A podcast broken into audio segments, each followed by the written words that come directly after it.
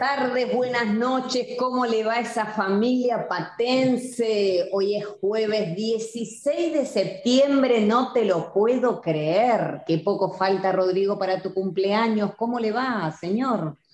Me va muy bien, por eso me estabas preguntando la fecha. Yo pensaba que me estabas preguntando porque te, acordaste de algo. Me estabas preguntando porque querías decir la fecha del día de hoy. Sí, yo siempre digo la fecha, pero te voy a decir la verdad. Nunca sé en qué fecha vivo, la, me la aprendo solo para decirla en la radio. ¿Cómo le va, Sofía, allá desde Buenos Aires? ¿Cómo va todo? Espléndido, por acá fenomenal, como les contaba antes, con la primavera flor de piel ya hay aromas, ya se escucha el canto de los orzales, está divino. Los orzales, ¿te acordás a las 4 de la mañana cuando empezaban a hinchar los quinotos ahí? Ahora me acuerdo. Bueno, acá tenemos, te digo, venimos lluvia, lluvia, nublado. Lluvia, sale el sol, un calor que te aplasta, después de nuevo la lluvia. Así estamos, acá todavía eh, van apareciendo algunas florcitas, acá también se va sintiendo la primavera, pero bueno, sigue aquí nublado. ¿Qué novedades? ¿Qué es lo que viene pasando en Alaguapato, en Brasil, acá? ¿Qué campaña tenemos para mañana? Tenemos, tenemos una campaña que estamos haciendo en el mes de septiembre, que en Alaguapato lo declaramos en mes de la educación ambiental, que se llama eh, hashtag 5 minutos por planeta y bueno, muchas novedades porque mañana, no mañana, el día sábado 18 es el Día Mundial de la Limpieza de Ríos y Mares. Entonces vamos a estar haciendo limpieza de playa acá en Toque Toque Pequeño eh, y en muchos lugares del mundo se hace, en muchísimos lugares del mundo. Eh, se está haciendo en Pinamar, se está haciendo en Buenos Aires, en la costa de Vicente López, eh, bueno, muchísimas cosas. Nuestros alumnos están mandando fotos de gente que dice, bueno, yo colaboro con esto. Por ejemplo, Camilo mandó una foto haciendo compostaje. Fue, te digo, replicada en Instagram por un montón de lugares. Yo te digo que la vieron más de 100.000 personas fácil, porque la replicó mm, en Pinamar, yo amo mi playa OK, que tiene como 30.000 seguidores, la replicó el colectivo Reciclador, la replicaron un montón de cuentas acá de Brasil, así que bueno, eh, estamos tratando de hacer eso, contagiar este virus del cuidado del planeta, que es el virus que nos va a salvar, porque si no, vamos a estar en problemas. Como dice Baglietto, multiplicar es la tarea. Bien, ¿y qué más tenemos este domingo? Tenemos en Pato una bicicleteada, eh, bicicleteada que habíamos suspendido cuando hacía un poquito más de fresco, justo llovió.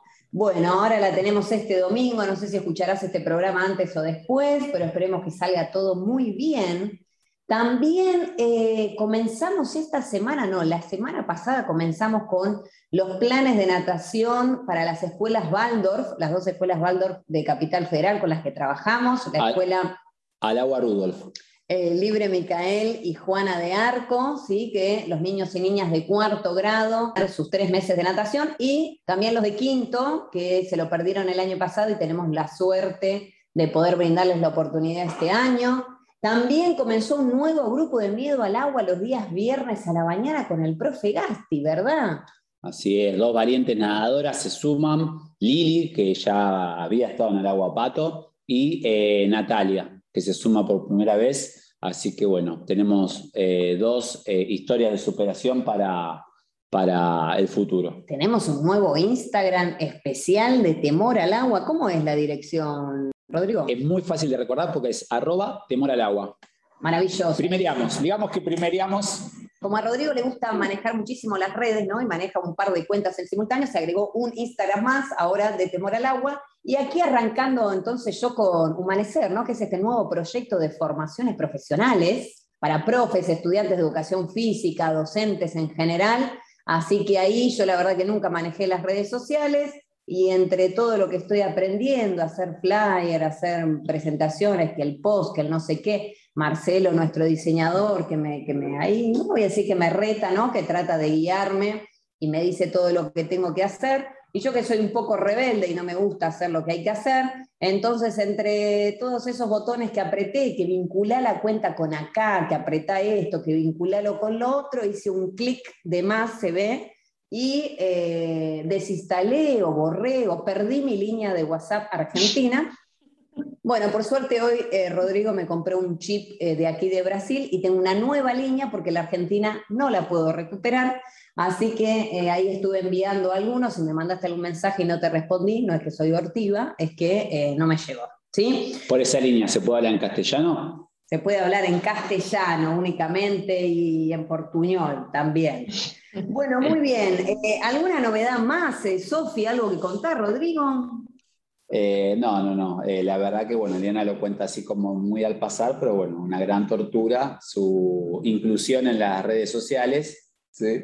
Eh, pero, pero ¿por qué la historia y el feed? No, no se te puede explicar todo de cero, de cero. Que el feed, que el reel, que el pil, que el carrusel, que el piripipí, que la mar en coche, bueno, está bien, ya voy a aprender, Rodrigo. Hacer se aprende haciendo, ¿sí? Y el que hace se equivoca. Exacto, y con eh, tiempo. Eh, exactamente. Sofi, ¿vos cómo te llevas con las redes sociales? Soy un desastre. Un desastre total. Hace bien. Sofi es de las mías, entonces. Eh, bueno, vamos a arrancar el programa. ¿Qué tenemos para unos llamados telefónicos? Te avisamos, estamos un poco retrasados en el horario, te tenemos que decir, no te vamos a mentir. Te dijimos que era entre las ocho y media y las nueve y media, son las 9.40. Si atendés, Sofía, anda preparando ese primer llamado. Vamos a llamar a una alumna que es muy divertida, que siempre nos hace reír mucho. Si atendés ese teléfono, tenés que decir felices los patos. Si decís felices los patos, es tremendo lo que va a suceder. Pero bueno, vamos a escuchar. Y si no lo dice, le cortamos ahí en la cara. Le cortamos directo en la cara.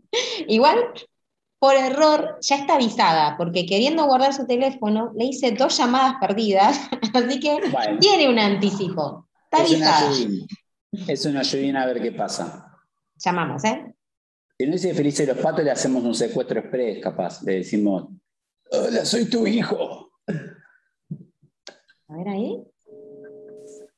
Ahí suena, está llamando. ¿Me hace acordar a Susana Jiménez? Cinco, dos, mm, Felices los patos. ¿Que vos veías ese programa? Claro que sí. Por Dios. Ahora entiendo todo.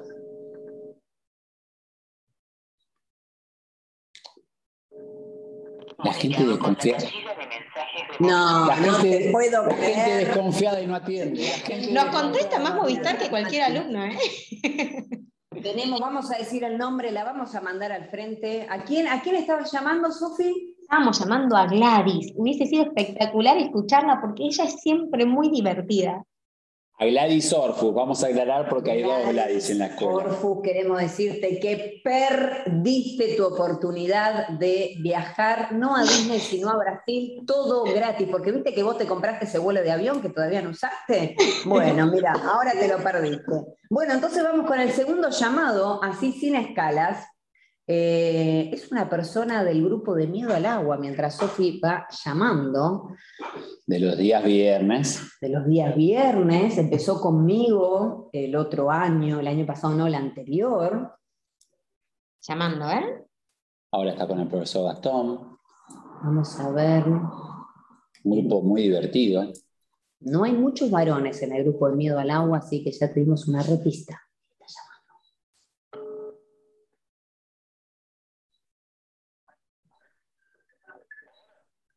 Hola. Hola. Sí. No. Sí, ¿con quién estamos hablando? ¿Estamos hablando con Miguel? ¿Estamos hablando con Miguel? que te escucho, tengo, tenés como delay con eco, no te escucho bien. Sí. Estamos hablando con Miguel, estás saliendo en vivo para la radio de Alagua Pato y acabas de perder porque no dijiste felices los patos, Miguel. No, tiene el trabajo. ¿Cómo no te puedo creer, Miguel.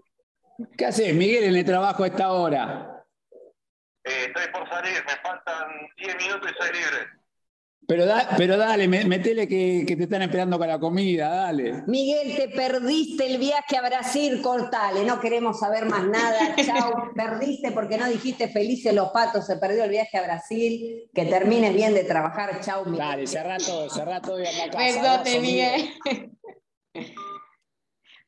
Oye, bueno, esto, Es así, hay que cortarles en la cara. Es, aparte parece que estaba trabajando, despierto, atiende el teléfono, un número desconocido, ¿no? Lo que sí es una persona muy positiva, porque usted dijo sí, no dijo hola.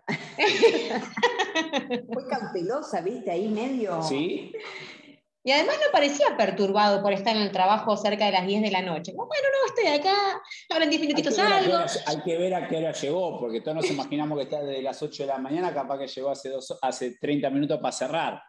Ojo con eso, ojo con eso, estén atentos. ¿De qué Bueno, trabaja Miguel? ¿Sabemos? Eh, ¿qué- ¿De qué trabaja Miguel? Sí. Eh, me parece que trabaja en un, Con- super- en un supermercado, si no me equivoco, pero en, la parte, en el área de logística. O algo una verdulería. Bueno, no sé. Me pero- pare- no, me parece que reparto de verdura, algo así, no, no, no, no estoy seguro. Mm, A mí me suena que era más en, en un mercado así como Mercado. grande, la parte de logística, más ahí, sí. Mm, hay que llamarlo no para preguntarle.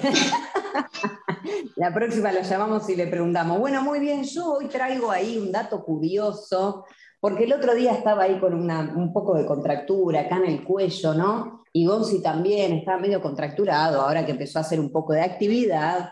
Eh, conseguimos aquí una escuelita de surf acá en Marecías, que es gratuita, eh, es del gobierno, bueno, Gonzi es recopado, empezó ahí con, con sus clases, eh, y me acordé que a mí siempre cuando, cuando vivía en casa, ¿no? Con mis padres, mi papá me pasaba unas barritas de azufre, ¿no?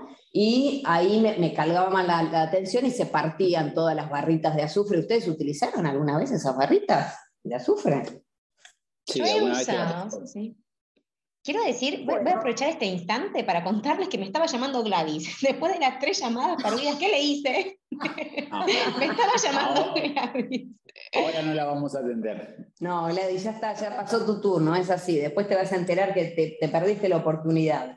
Bueno, la cuestión es que me puse a investigar de dónde venían esas barritas de azufre, ¿no? Y bueno, y como siempre me pasa con estos datos curiosos cuando investigo, eh, las cosas que me voy enterando como que no son muy gratas, ¿no? Y todos los temas se van mezclando con todos, porque encuentro, ¿no? Ahí investigando que hablan de las puertas del infierno el infierno del mundo. Y yo digo, ¿por qué tendrá esa fama el azufre? ¿De dónde vendrá?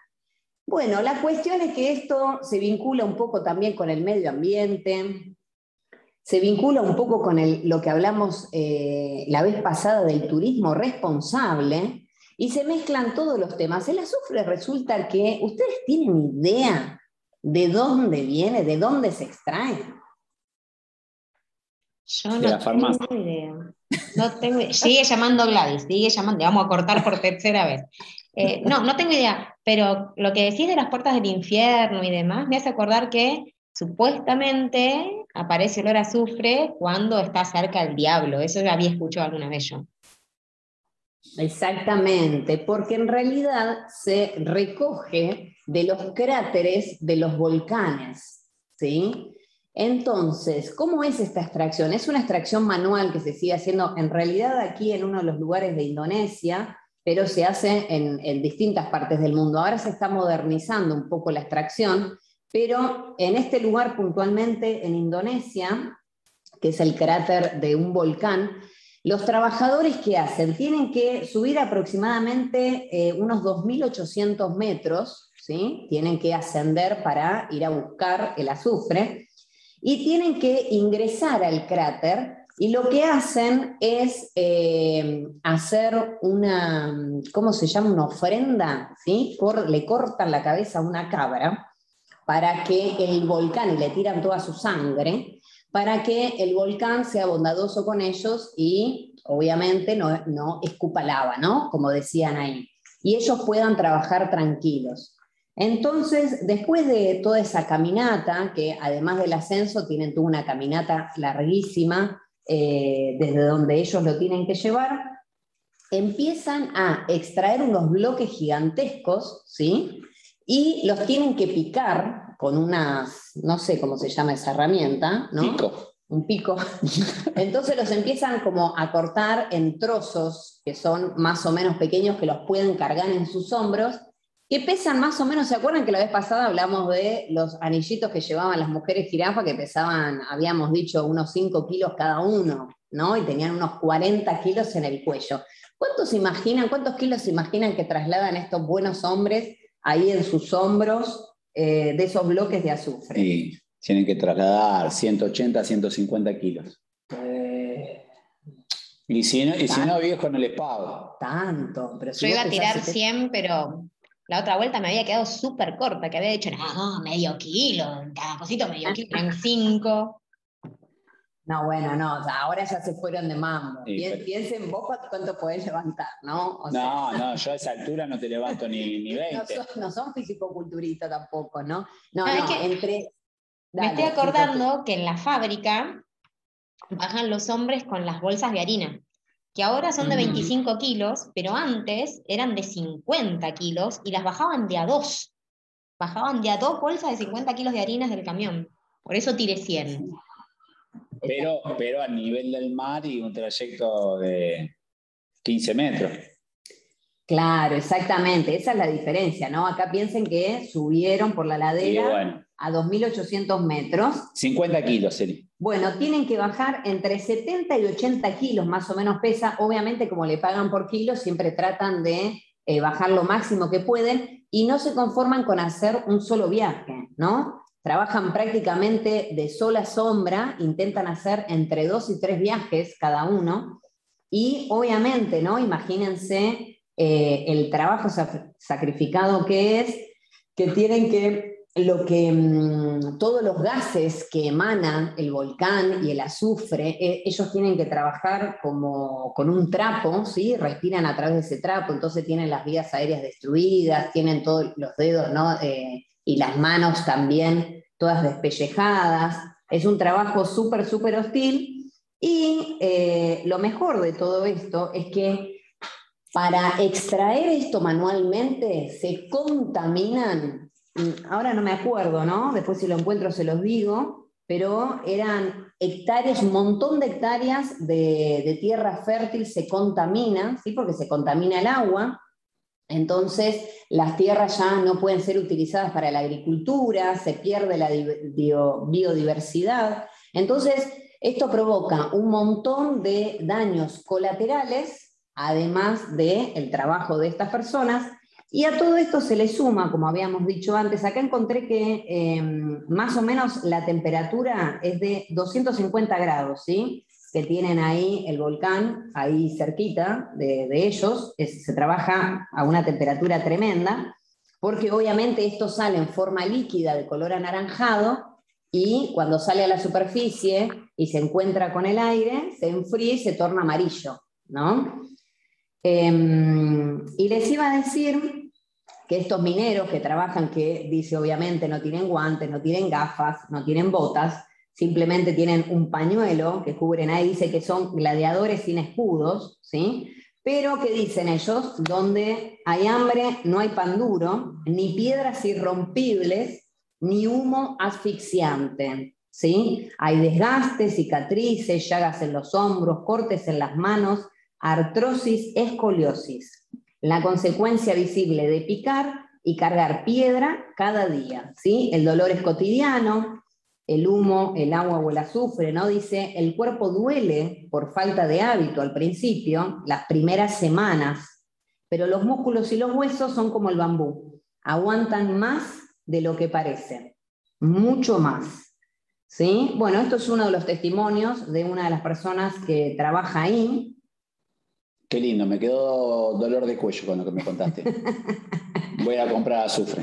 Y eh, obviamente, ¿no? Acá otro de- otra de las cosas que dice, además de que es súper tóxico, ¿no? Esto que pasa, ¿A qué es cancerígeno?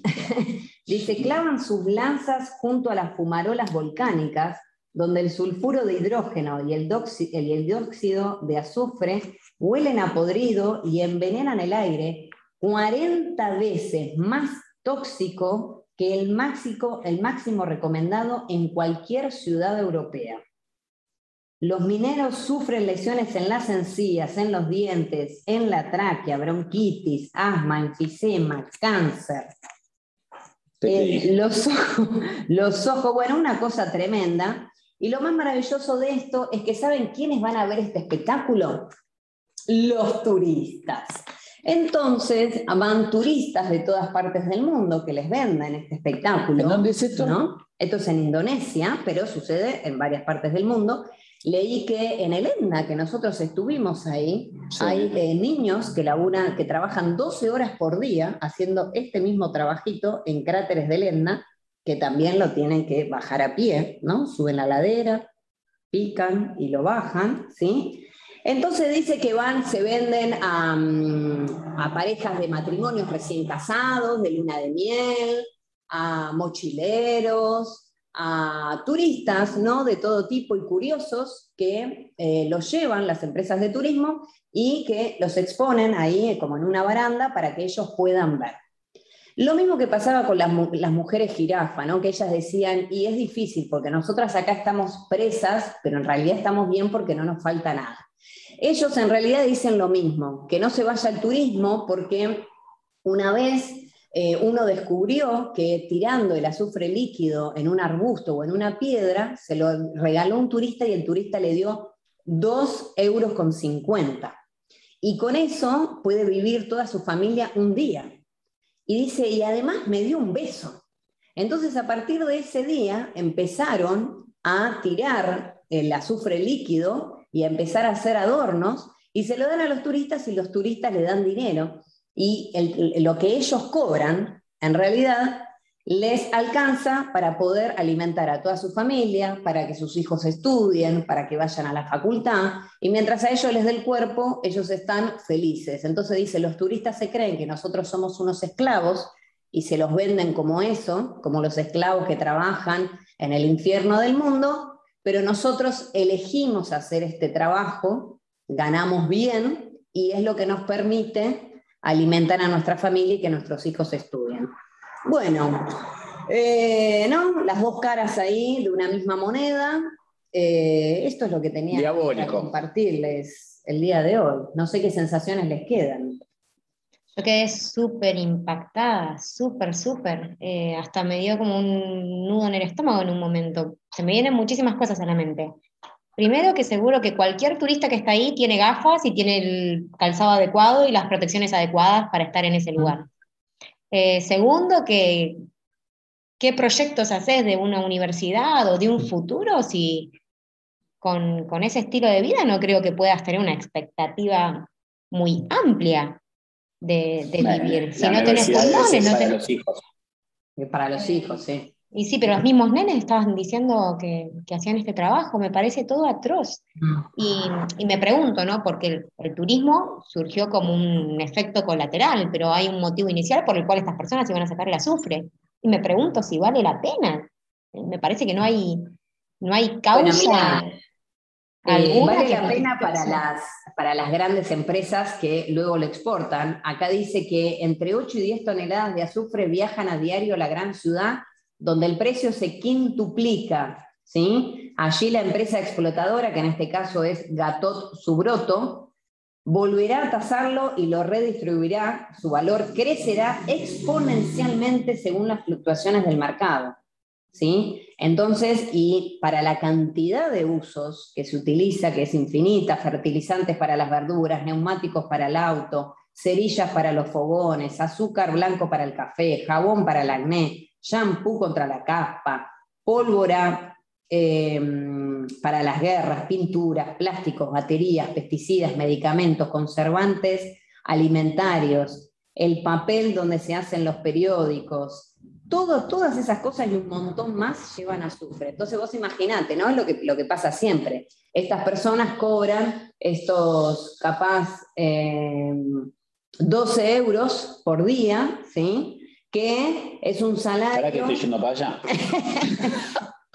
12 euros por día con 200 o 300 al mes, dice. Entonces dice que es un salario mísero en Occidente, pero es un sueldo digno en un país donde el 40% de la población vive con menos de 3 euros al día, ¿no? Entonces, bueno, sí, claramente el negocio no se lo están haciendo ellos, ellos están sobreviviendo y eligen, eligen o es lo único que tienen, ¿no? Optan. optan, ¿no? Ellos dicen elegimos eh, esto para hacer. Bueno, ahí, a seguir investigando, tremendo. Contaminación ambiental, turismo responsable, eh, de ahí viene el azufre y en todos los lugares donde lo tenés. Cambiamos entonces para Sofi. ¿Qué nos trajiste hoy para compartir? Levantamos un poco Sofi porque me corto la vena otra vez. Siempre lo mismo ustedes. Durísimo. No, pero creo que como nunca quedé impactada Eli con esto. Tal vez me, lo imaginé mucho, me lo figuré mucho y me parece como, me parece aberrante. Me parece y aberrante. si ves una imagen, y si ves una imagen del volcán y cómo trabajan, es tremendo. Después buscate alguna imagen de las puertas del infierno y cómo están trabajando. Vamos a buscar, vamos a buscar y vamos a subir por ahí cuando subamos el episodio. Además me pregunto si, si, a esta altura de la historia no podrá eso estar mecanizado, si es necesario que haya un ser humano haciendo ese trabajo. Pero bueno. Sí, hay algunos lugares que sí, pero ellos no quieren que eso llegue ahí porque ellos perderían el trabajo. Entonces, por lo menos en Indonesia y en algunos volcanes donde se sigue haciendo de manera manual, eh, todavía no se implementó y ellos creo que están haciendo resistencia para que no se implementen porque perderían su trabajo, ¿no? Qué loco. En fin, menos mal que hoy no traje uno de mis temas, mis temas recurrentes y que me fui por otros rumbos porque si no deprimíamos a la audiencia. Alegranos, alegranos, Sofi. Bueno, no sé si tanto como alegría, pero va a ser un poco más rimbombante, que no es muy difícil, ¿no? Después de lo que contaste, no es muy difícil ser más rimbombante. Eh, tengo cuatro recomendaciones el día de hoy, no sé si llegamos a las cuatro, depende de cuánto me, me ocupe ir comentándolas, pero algunas hiper pragmáticas para implementar hoy mismo. Eh, empezamos con una cosa que no es tan pragmática ni para implementar hoy mismo, pero quiero contarles que el día de hoy, jueves 16 y, y durante el día de mañana, viernes 17, se va a estar realizando una audiencia pública autoconvocada por el acuerdo porcino con China. Si estamos siguiendo ahí cómo sigue esta historia. No sé si ustedes sabían, pero la audiencia pública es una instancia eh, en donde se le permite a la población expresar su postura ante determinadas temáticas en donde se puedan ver comprometidos sus derechos. Es una cuestión que está legislada, hay una reglamentación en el marco del acceso a la información pública que, eh, que nos brinda esta herramienta. Claramente el acuerdo porcino es un acuerdo que está vulnerando los derechos, podemos después ir a repasar el artículo 41 de la Constitución, en donde se dice todos tenemos derecho a un ambiente sano, equilibrado, apto para el desarrollo humano, eh, que no comprometa a las generaciones futuras. Todo eso lo dice en el artículo 41 y claramente con lo que ya explicamos de las granjas porcinas estaría siendo vulnerado, de modo tal que correspondería hacer una audiencia pública. ¿Se hizo? Claro que no se hizo. Entonces se empezó a organizar eh, la gente y realizó una audiencia pública autoconvocada, es decir, ellos se organizaron entre ellos, o sea, nosotros nos organizamos entre nosotros para exponer eh, en un marco organizado, con exposiciones de tres minutos, todos los que quisieran exponer su postura ante este acuerdo porcino lo pudieron hacer. Está sucediendo, sucedió durante el día de hoy y continuará durante el día de mañana. Eh, no creo que lleguemos a editar este podcast para que lo escuchen, pero lo van a poder eh, escuchar grabado, van a poder escuchar las audiencias públicas grabadas, en donde van a poder adentrarse un poco más en, todas estas temáticas que están sucediendo en torno al acuerdo porcino. Así que esa es la primera eh, noticia parroquial. Ahora, la, consulta es, ¿solo exponen, esto tiene eh, también voto en la decisión o es solo la voz de que se escucha y ya? No, bueno, los escuchamos, ya está, o puede llegar a influir en la decisión del acuerdo. Esto es eh, solo para expresarse. Te mm. cuento que, ¿se acuerdan que yo hablé de la exploración offshore, la exploración eh, sonora que hablamos en las costas? Bueno, hubo una audiencia pública, esta vez sí em, oficial, en donde la gente pudo hablar, en donde fueron escuchados por las autoridades, pero de todos modos era no vinculante, lo que significa que, sí, te escucho, contame, pero no mucho más que eso. Hago lo que quiero. Después hago un poco lo que quiero. Que en realidad, en el marco del acuerdo de Escazú, deberías tomar en cuenta lo que se dijo y en el informe final deberías decir por qué sí o por qué no haces caso a las opiniones que se te presentaron. Eh, bueno, en fin, lo que quería comentarles es que está sucediendo eh, esta audiencia pública autoconvocada, que lo que tiene de fenomenal para mí es que justamente nació del pueblo queriendo hacerse oír. Está bien, no me, no me brindás vos el espacio que me lo deberías brindar, me lo armo yo. Eh, así que es interesante y ahí se los dejo para quien quiera pasarse una chusmeada por, por los expositores. Hubo una expositora del pueblo Cuom en el Chaco que a mí me, me, conmovió mucho porque ella hablaba y decía, van a avanzar sobre nuestros montes y en, en el bosque chaqueño están nuestras medicinas, porque nosotros usamos medicinas naturales. Están nuestros ancestros, porque hablaba de los árboles como sus abuelos. Y nada, distintas ópticas, distintas miradas y distintas formas de vivir lo que está sucediendo. Así que ahí va el primer aviso. ¿Por dónde, lo, ¿Por dónde lo pueden escuchar? Por el canal de YouTube de somosmiles.org. Por ahí se transmitió y se transmitirá mañana nuevamente. Hay alrededor de 200 expositores, así que tienen para entretenerse. Buenísimo. ¿Qué más, Sofi? Segundo, eh, este sí es bien pragmático, yo lo he utilizado y lo voy a seguir usando. Un grupo de Facebook que se llama Gratifrascos. Estoy segura que todos y todas tenemos un frasco vacío archivado en un rincón de la alacena, de esos que siempre guardamos porque claramente lo vamos a usar y nunca lo usamos y está ahí archivado. Hay una forma de volver a ponerlos en circulación. Hay varias. Lo primero que puedes hacer es preguntarle a la persona a quien le compraste el producto enfrascado si lo quiere de nuevo. Pero si no lo quiere, existe esta posibilidad esta página de Facebook, Gratis Frascos, en donde vos ofreces los frascos que no estás usando para que alguien que los necesita los pase a buscar y los use. Hay muchos pequeños emprendimientos buscando frascos por estos grupos. Así que yo cada vez que junto una serie de frasquitos, publico y al toque alguien aparece diciendo, yo, yo, yo, yo, quiero yo esos frascos, los quiero. Escuchame, llegan acá a Brasil porque acá sabes que comemos mucha geleia, que es la mermelada, y todas las mermeladas vienen en unos frasquitos de vidrio que son tipo vasos. Ya tenemos 250 millones de vasos, ¿no? Y ahora tengo todo lleno y no los quiero tirar porque digo, esto es muy útil, pero ya los uso para todo y nos sobran. Y digo, ¿qué hago con esto, por Dios?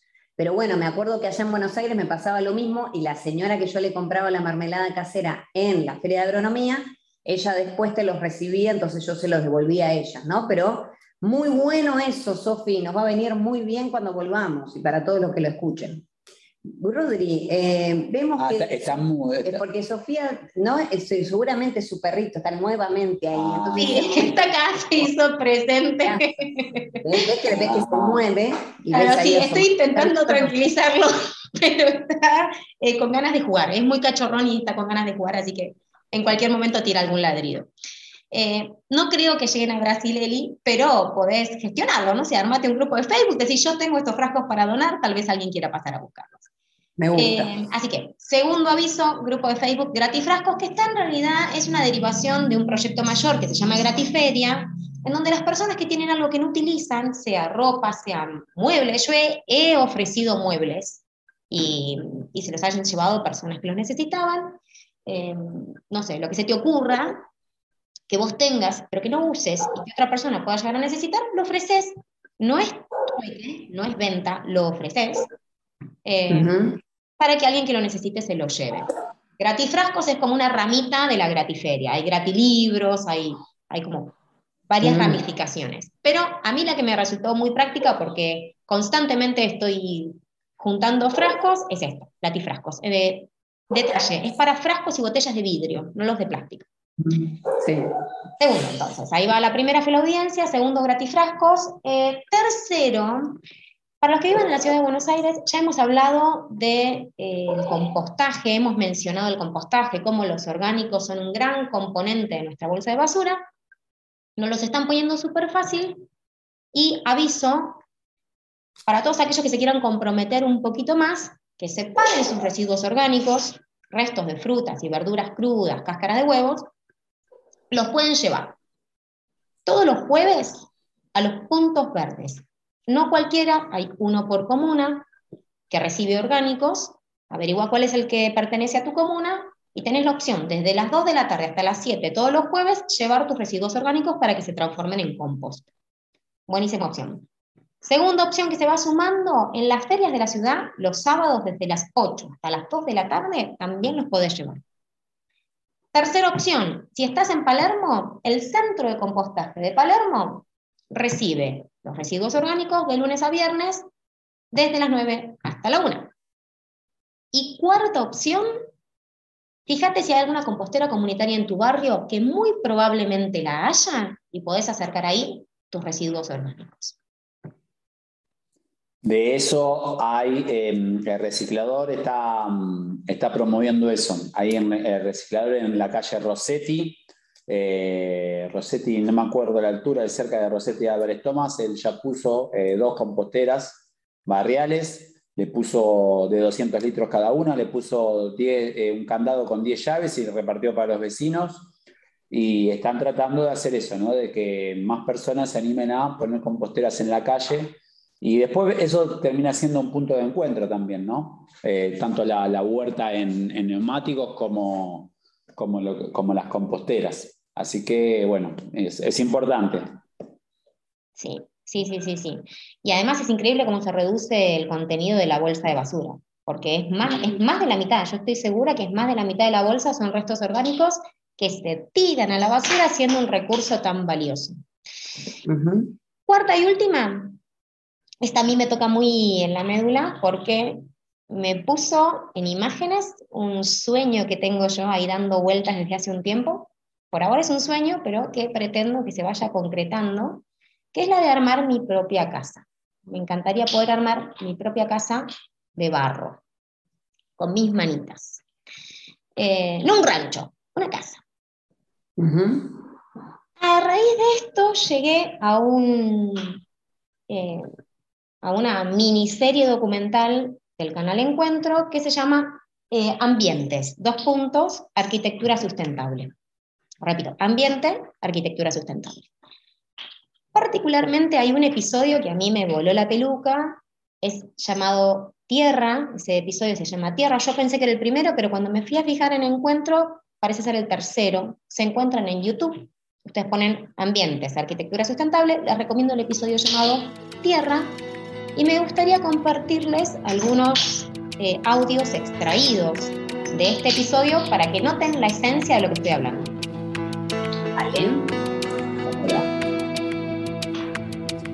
Uno trabajando con tierra, lo que viene también son el proceso de trabajos cooperativos, horizontales y asociativos, en el sentido de humanizar el trabajo. Entonces, los procesos tienen que ser humanizados, si no, no tiene sentido trabajar con la construcción con tierra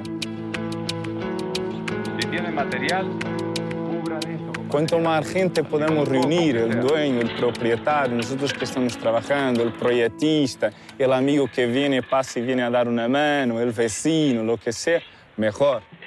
Y luego que todos se sientan como dentro de un proceso integrado, un proceso simbólico que es construir una vivienda.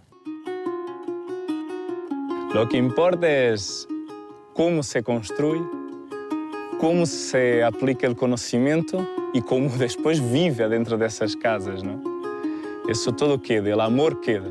El amor queda en las paredes, pero queda en las paredes no porque son de tierra, sino porque el albañil que las hizo, el proyectista que las dibujó, donó amor al propietario, al amigo, al colega, al vecino. Esa donación de amor es la que queda en las paredes.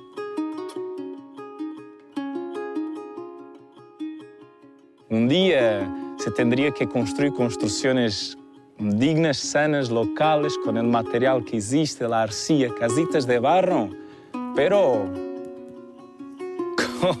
posta para cualquiera.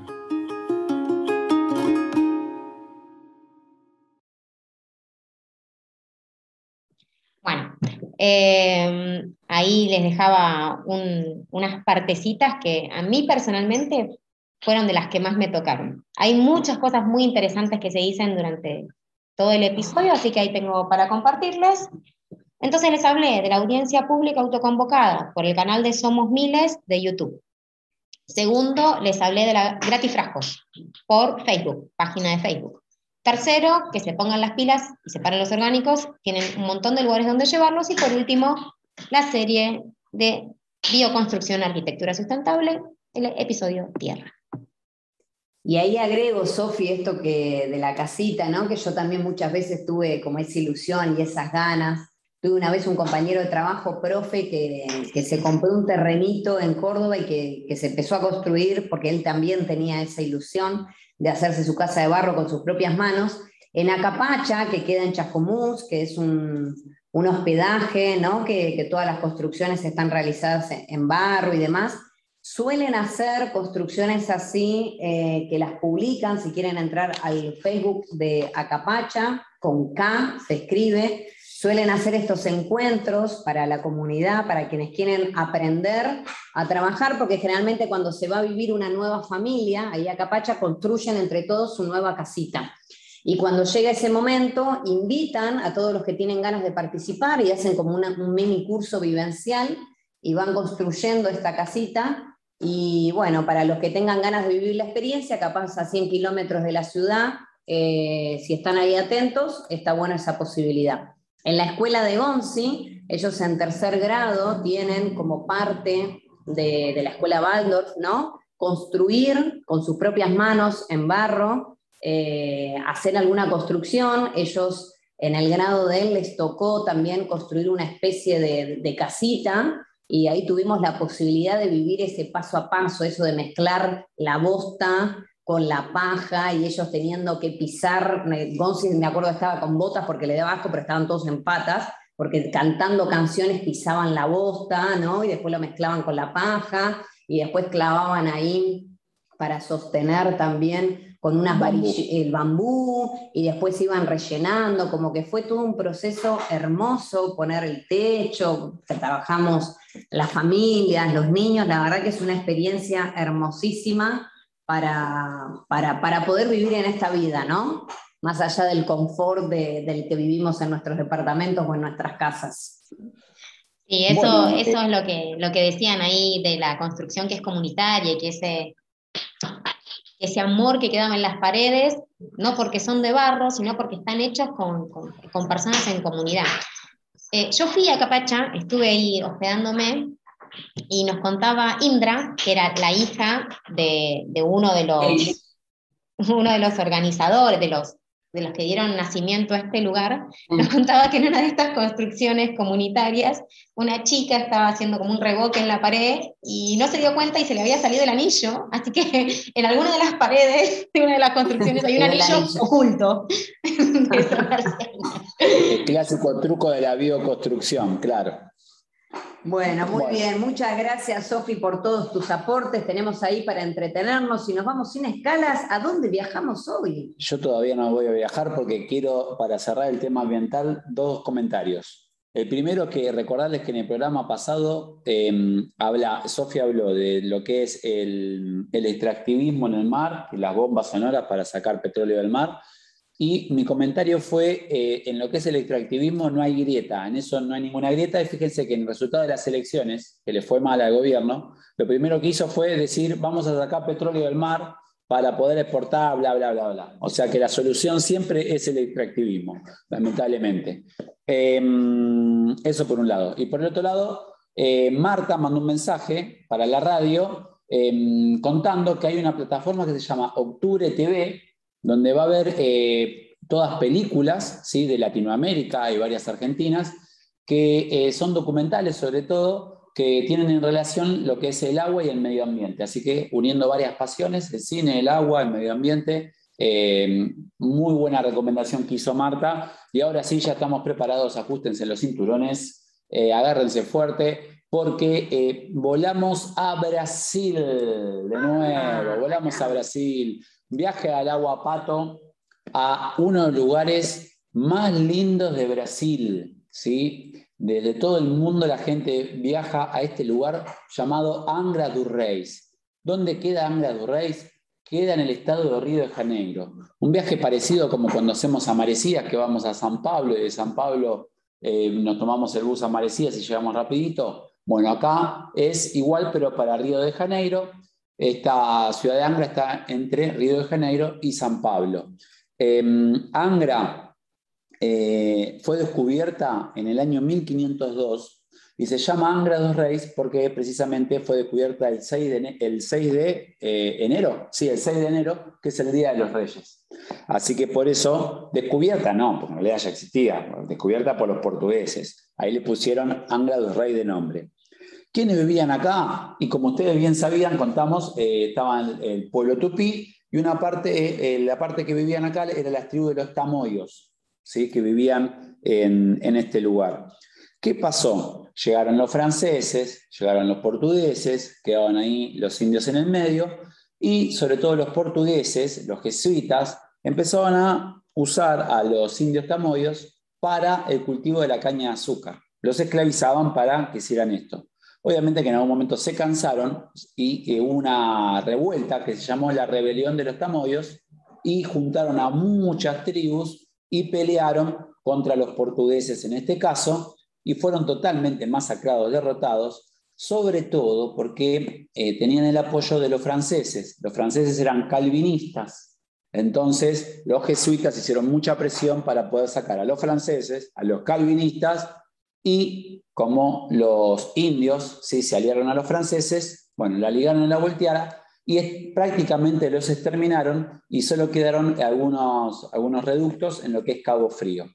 Consecuencia de eso es que los portugueses em, tenían planes, no trabajaban mucho, ¿sí? tenían planes, eh, planes sociales, no les gustaba mucho trabajar, hacían trabajar a los demás. Entonces, ¿qué hacían? Esclavizaban a los indios, pero después los mataron y ahí se dieron cuenta que tenían que solucionarlo. ¿Qué hicieron entonces? Bueno, la ligó África de rebote, fueron con los barcos, mataron a palos a la tribu de allá y las metían todos en los barcos, las traían, la mitad de los eh, pobrecitos africanos morían en el camino, ¿sí? no les importaba, los arrojaban al mar, los que sobrevivían los bajaban y los hacían trabajar como esclavos, y de ahí, y de ahí luego después ellos, eh, nace la capoeira, porque ellos, ahí eh, ellos bailaban en sus pocos momentos libres, hacían que bailaban, en realidad estaban entrenando para matar a palos a los portugueses, y se escapaban y se juntaban en los quilombos. ¿sí? Los quilombos eran eh, donde se juntaban todos los, em, esclavos africanos que huían y, bueno, no podía entrar, solamente entraban ellos, ¿no? Em, era a matar o morir. Pero hablemos de Angra. Angra, bueno, tuvo el cultivo de la caña de azúcar, después cuando decayó fue el, el boom del café, luego fue un puerto muy importante, luego también decayó un poco, y hoy por hoy tiene eh, tres, em, eh, cosas principales que son el puerto, que es el turismo, y tiene dos reactores nucleares también. ¿sí? Estas cosas en lugares maravillosos tenés, bueno, este tipo de cosas. ¿no? Acá en lo que es el litoral de San Pablo tenés eh, las, plataformas offshore que sacan petróleo del mar. Bueno, ahí tenés acá cerquita también en Angra, que es maravilloso, es impresionante la, naturaleza que hay ahí. Bueno, tenés dos reactores nucleares. Eh, Angra se dice que tiene 365 islas. Yo no le, mucho no le creo a los brasileños, te lo tengo que decir, eh, porque el eslogan es una para cada día del año. Pero es verdad que son un montonazo de islas, yo no las conté, eh, y una más bonita que la otra. Viajamos con el agua pato, viajamos, nos hospedamos en una posada impresionante, la posada Vos en el desayuno ya veías el mar, eh, caminabas ahí, tenías todo un deck con la pileta y ya te tirabas, ahí decías que me tiro a la pileta o me tiro al mar. Frente, frente ahí te tirabas al mar, nadabas 50 metros, llegabas a una isla, que era una isla chiquitita y tenía una iglesia, y después tenías otra isla más que estaba a 300, 500 metros, un poco más. Así que un lugar eh, maravilloso. ¿En qué año fuimos ahí? Eh, estaba tratando de acordarme, no lo recuerdo, pero no recuerdo si fue 2014 o, o, 2000, creo que, o 2013. El primero fue a Isla Belli, fue a los 5, a los 10, a los 10. el otro fue a los 15. Fue el año siguiente de Isla Vela. ¿Isla Vela fue ah. qué año? No, no, no, te la debo. Te la debo, pero me acuerdo que éramos también un montón, ¿no? Y la vela fue 2012-2013, esto fue 2014, si no me equivoco. Éramos creo que como 36. Éramos 36 en ese viaje. Estamos bien, somos 36.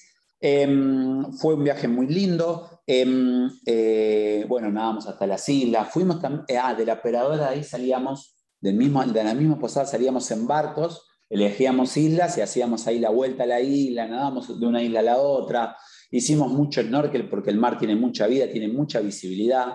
Tiene, en, en el verano tiene más de 20 metros de visibilidad, es impresionante la visibilidad que tiene ahí. Eh, fue la primera vez que en el agua Pato hubo buceo. Eh, estábamos tratando de recordarlo. Gaby y Anita Martínez seguro hicieron buceo y no sé si alguien más, junto con Eliana, fueron los que hicieron buceo, así que fue el primer, em, la primera vez que eh, hubo buceo en el agua Pato. Bautismo, ¿no? Hicimos ahí sí. bautismo. No, no, bautismo. Gaby Sí, bautismo. Anita es de la ya sí. Eh, nos tocaron algunos días de lluvia y la pasamos espectacular porque hicimos ahí todo un, un evento, ahí juegos, sketches, todo, nos matamos de la risa, fue una de las cosas más divertidas del viaje, el día de lluvia, ¿viste cómo es esto? A veces donde parece que se viene el mundo abajo, que el día de lluvia todo y la pasamos capaz que mejor que en una playa.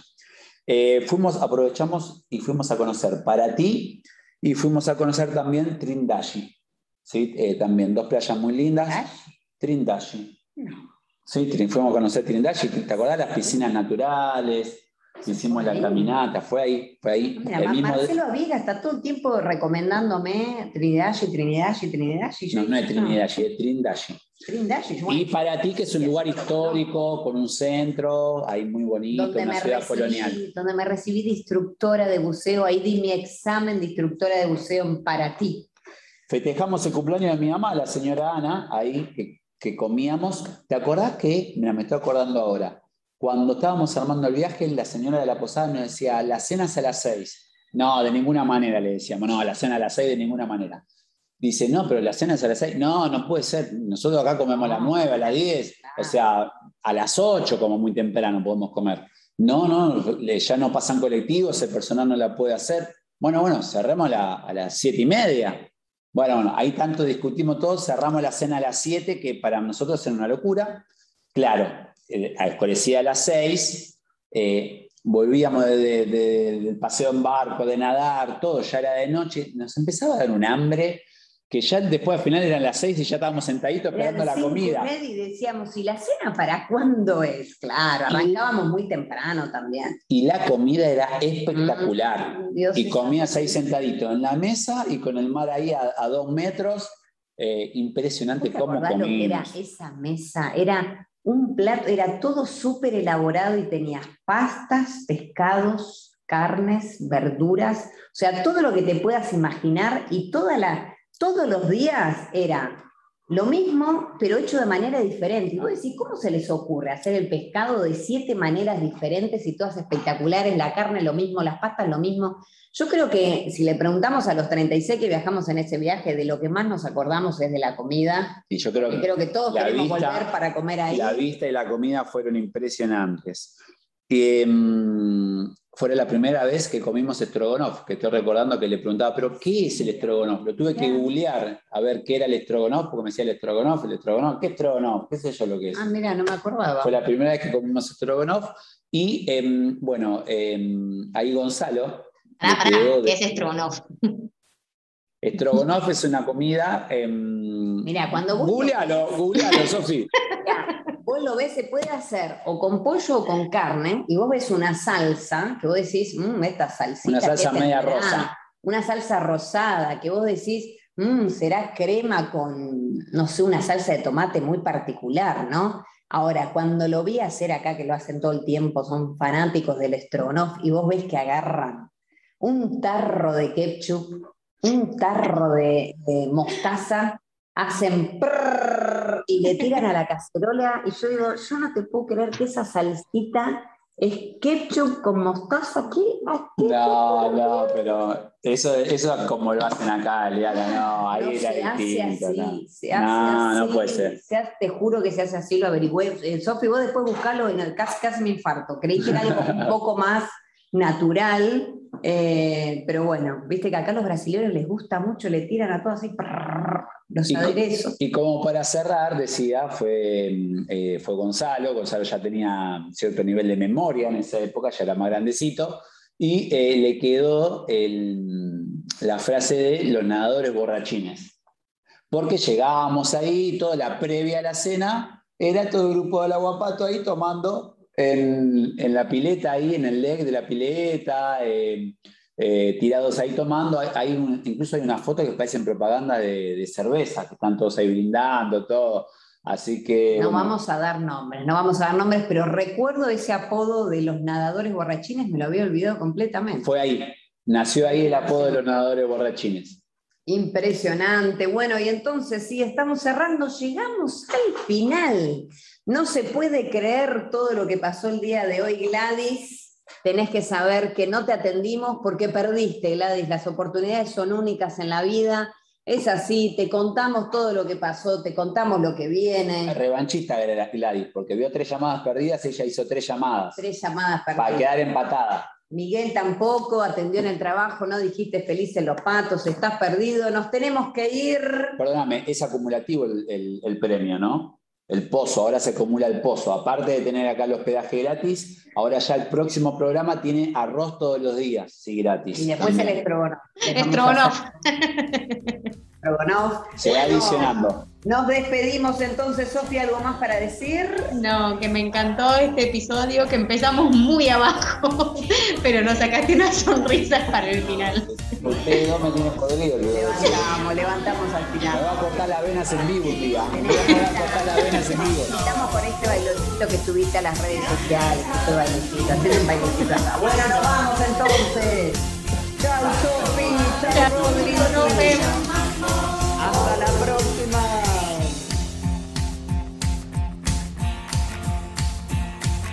Muchas veces casi ya se vende.